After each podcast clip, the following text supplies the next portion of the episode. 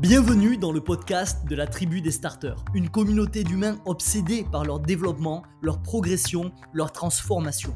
Ici, ensemble, on va parler productivité, organisation, gestion du temps, mais aussi modèle mental, neurosciences, psychologie et croissance personnelle. Je vais te partager tous les concepts, les astuces, les armes et les exercices des plus grands. Ensemble, on va apprendre à mieux penser, mieux agir et mieux construire. Tout ça dans un seul et unique but, développer des outils pour tirer le maximum de notre expérience de vie sur Terre. Mon nom est Sofiane, bienvenue dans Evolve. Bien le bonjour mon starter, j'espère que t'as la patate en cette nouvelle journée et bienvenue dans ce nouveau café épisode. Café épisode où le thème du jour, comme tu l'as vu dans le titre du café épisode, ça va être le passage à l'action. Le titre s'appelle donc Passer massivement à l'action grâce au paradoxe de l'âne de Bouridan. Donc commençons directement par cette histoire. C'est l'histoire d'un âne, on va l'appeler Rodolphe. Rodolphe, il a rien mangé depuis des jours. Rodolphe, il a rien bu depuis des jours. Et Rodolphe, il est sur le point de mourir. C'est triste, mais c'est comme ça. Par chance, il tombe finalement sur un seau d'eau et sur une balle de foin. Le problème, c'est que la nourriture et ce fameux breuvage se trouvent à égale distance de Rodolphe. Rodolphe, il veut boire l'eau, mais il veut aussi manger le foin. Il est paralysé, il n'arrive pas à décider par quoi commencer.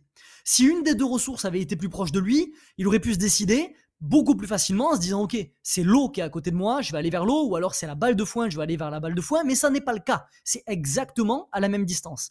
Rodolphe il regarde l'eau il se questionne. Il regarde le foin il se questionne. Puis il regarde l'eau il regarde le foin il regarde l'eau il regarde le foin. T'as compris le collègue il est complètement en galère. Et au bout de quelques heures qu'est-ce qui se passe? Incapable de prendre une décision Rodolphe il s'effondre et il meurt de faim et de déshydratation. Il aurait simplement pu boire un peu d'eau, puis manger son foin, puis repartir boire un peu d'eau s'il le voulait, mais au lieu de ça, Rodolphe il s'est contenté d'analyser quel choix serait le plus intéressant jusqu'à qu'il meure.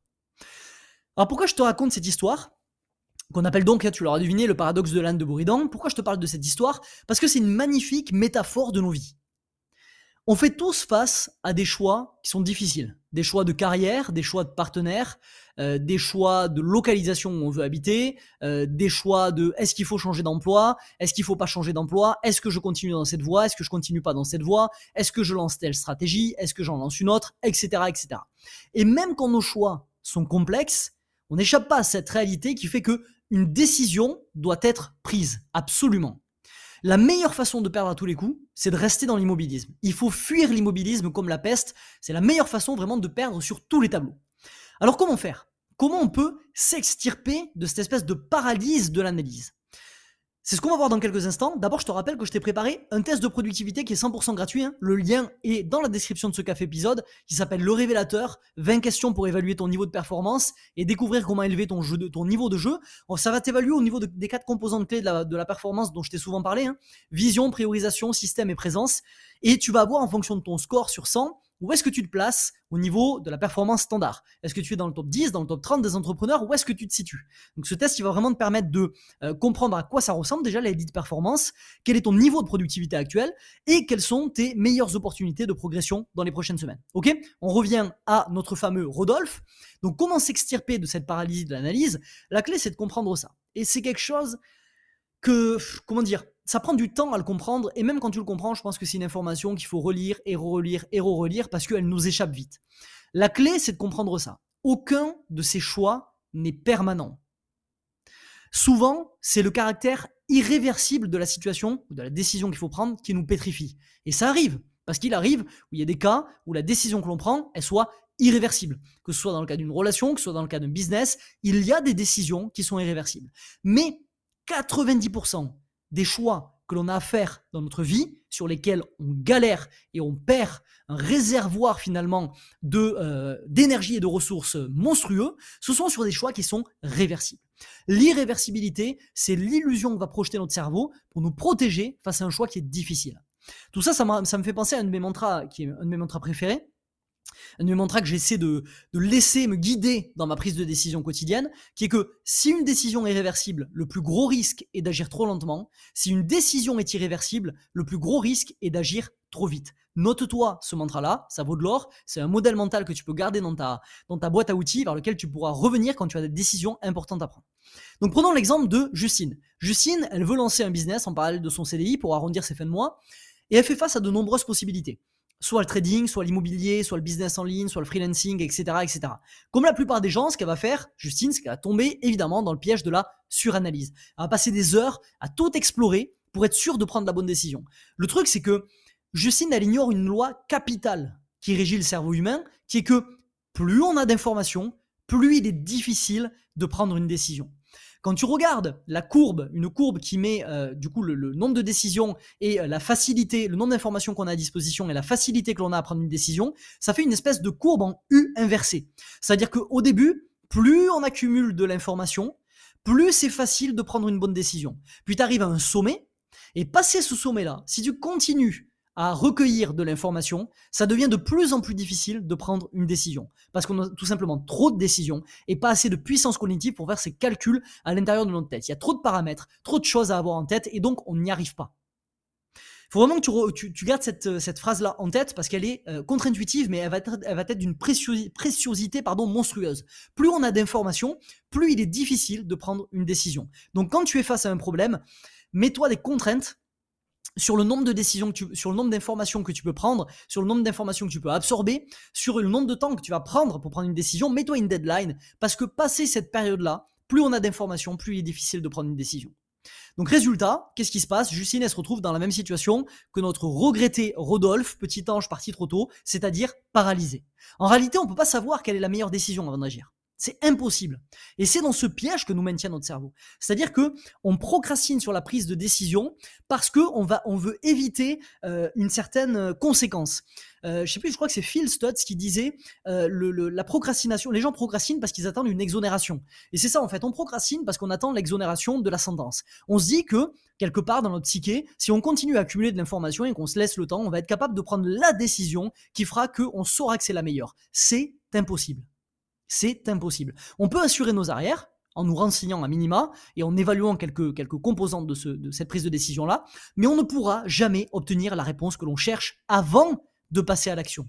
C'est cette prise de décision, ce passage à l'action qui va nous faire prendre euh, conscience finalement de est-ce qu'on avait pris la bonne décision ou pas. C'est très difficile de savoir a, posteriori, non justement a priori. Et on le sait a posteriori. Donc qu'est-ce qu'elle pourrait faire Justine dans ce cas de figure?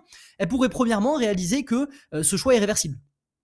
Deuxièmement, elle pourrait se rappeler que elle ne peut pas trouver le choix optimal sans passer à l'action. Ensuite, elle pourrait se rappeler le mantra que je viens de, te révéler, si une décision est réversible, le plus gros risque est d'agir trop lentement. Ensuite, elle pourrait par exemple se dire, ok, je m'accorde 4 heures de recherche, à l'issue desquelles je devrais faire un choix, obligatoirement. Cinquièmement, elle pourrait aussi choisir ce qui semble le plus adéquat en fonction des résultats de ses recherches actuelles. Sixièmement, ce qu'elle pourrait faire, c'est tester, trouver une façon de tester une décision. Si elle hésite entre A et B, elle va tester A pendant un petit, bout de temps, tester B pendant un petit bout de temps, recueillir de l'information et faire une décision. Et enfin, septièmement, elle peut garder en tête dans tous les cas qu'elle pourra toujours changer si ça ne lui correspond pas. Donc elle peut commencer dans une voie, changer finalement, et quand elle a testé deux, trois trucs, se dire ok, ce qui va le plus plus c'est ça, et maintenant je capitalise là-dessus. On en revient encore une fois à ce paradoxe entre l'exploration et l'exploitation dont je t'ai parlé déjà dans un café épisode. Donc rationnellement, personne ne devrait avoir peur de faire un mauvais choix. Parce qu'on peut toujours décider de changer de direction en cours de route, sauf pour ces 10% de décisions dont je t'ai parlé. Où est le problème? Qu'est-ce qu'il y a de si grave dans tout ça que de se dire, ok, j'ai choisi A, en fait c'était B? La pire des choses qui puissent t'arriver, c'est d'apprendre quelque chose sur toi dans ce mauvais choix que tu auras fait. Les mauvais choix ne sont que des opportunités d'apprentissage. C'est vraiment l'occasion d'obtenir des réponses que tu n'obtiendrais jamais vers, euh, via la, réflexion qui est purement théorique. Ça ne fonctionne pas comme ça. Donc souviens-toi, quand tu fais face à un choix cornélien, la meilleure stratégie, c'est de te fixer une deadline à tes recherches, de choisir rapidement dans la foulée, puis d'emmagasiner de précieuses informations en cours de route. Et ensuite, à la fin, tu avises. Et tu décides, ok, finalement, c'est pas A, c'est B, finalement, c'est pas B, c'est C, finalement, c'est pas C, c'est A. Ok? Donc Rodolphe, il est gentil, mais Rodolphe, il n'est pas allé très loin dans la vie. Donc, ne faisons pas comme Rodolphe. Prenons des décisions difficiles dans notre vie, assumons les conséquences et avançons de cette façon-là. Un petit rappel des points clés du coup de ce court café épisode. Premièrement, la meilleure façon de perdre à tous les coups, c'est de rester dans l'immobilisme. Deuxièmement, 90% des choix sont réversibles. Troisièmement, quand une décision est réversible, le plus gros risque est d'agir lentement. Quatrièmement, plus on a des formations, plus il est difficile de prendre une décision. Cinquièmement, il est impossible de savoir quelle est la meilleure décision sans passer à l'action. Et enfin, sixièmement, les mauvais choix sont des opportunités d'apprentissage. Et au milieu de tout ça, voici ta to-do du jour. Sauvegarde ces points clés, ceux que je viens de te donner, dans un endroit où tu auras facilement accès lors de ta prochaine prise de décision. Ouvre une page Notion, une note sur ton portable, peu importe, quelque chose qui, au moment où tu vas prendre une décision, tu peux accéder rapidement à ces six points clés-là que tu auras pris le temps de noter, de façon à ce que tu puisses tout simplement y revenir et passer cette décision que tu dois prendre par le filtre de ces espèces de petits conseils que je t'ai délivrés aujourd'hui. Ok? C'est tout pour moi mon starter. Si tu as aimé cet épisode, n'hésite pas comme d'habitude à me mettre 5 étoiles sur ta plateforme de podcast préférée. Ça permettra à Evolve de décoller et de bâtir petit à petit une des plus grandes communautés de croissance personnelle en France. Je te rappelle également notre pacte d'échange de valeurs je vais tout faire et mettre vraiment toutes mes ressources dans le fait de te euh, livrer le contenu gratuit le plus régulier, le plus qualitatif possible. On est déjà au 59e épisode d'Evolve. Je ne sais pas combien d'heures il y a de formation gratuite par rapport à tout ça. Je te demande rien en retour, il n'y aura jamais de pub, quoi que ce soit. Le seul truc que je te demande, c'est si jamais ça t'apporte quelque chose, tu peux en parler à un pote, le partager autour de toi et ainsi participer à la croissance du podcast Evolve. Ok? On se dit à mardi prochain 7h. En attendant, souviens-toi, chaque nouvelle journée débute avec deux choix, évoluer ou répéter. À toi de choisir, mais n'oublie pas, tu es acteur de ta vie. Un jour, une action. C'était Sofiane. Ciao, ciao. Ce podcast t'a plu et tu veux accélérer dans ta quête de libération de potentiel? Alors rendez-vous dans la description pour rejoindre le cercle privé La Vague, mon contenu le plus percutant. Comme des centaines de starters, tu recevras gratuitement un email chaque matin pour développer les outils qui t'aideront à tirer le maximum de ton expérience de vie sur Terre. A tout de suite de l'autre côté.